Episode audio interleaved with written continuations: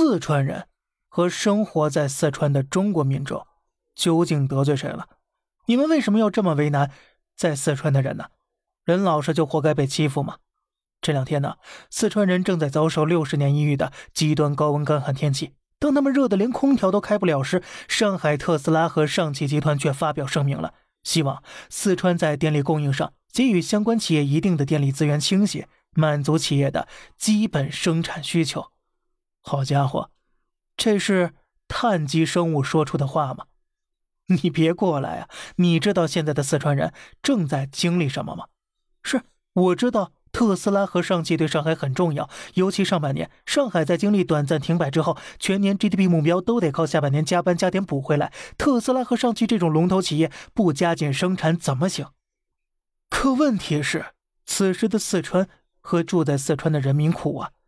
此时的四川正在经历历史上最极端的高温、最少降雨量、最高电力负荷的三重局面叠加。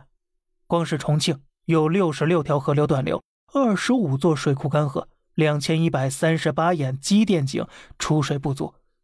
为了保证民生基本用电，德宁时代四川工厂刚运行没多久就断电了，富士康断电了，京东方断电了，第一批拉闸断电的企业高达五十家之多。拉闸断电对这些企业来说损失是巨大的，因为订单完不成，客户不会管你是什么原因，该出的违约金一分都不会少的。但是这些企业。在接受记者采访时，从来没有提及自己的损失，反而在尽力安抚社会情绪。一个名叫成都德林伟业的新材料公司，为了响应错峰用电号召，主动签订了错峰负荷响应协议。该公司认领一千三百千瓦负荷，他让六百户家庭老人不会中暑，孩子可以入眠，冰箱中的食物不会坏掉，晚上呢也不会被黑夜淹没。什么叫做企业社会责任感？这就是。而像德林伟业这样的公司，在四川数不胜数。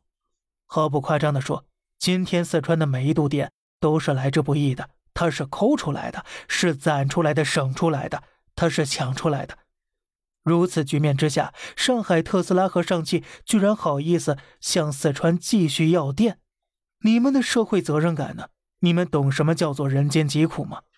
真心奉劝上海特斯拉和上汽啊，不好意思，是上海特斯拉和上汽一句话：做人要善良，不要总是盯着自己碗里那一亩三分地。宁德时代、富士康、京东方可以做到的，你们为什么不行？到底是保障四川人民的生活用电重要，还是保障二位企业的生产更重要？麻烦要点脸吧，谢谢。好了。这里是小胖侃大山，每天早上七点与你分享一些这世上发生的事儿。观点来自网络，咱们下期再见，拜拜。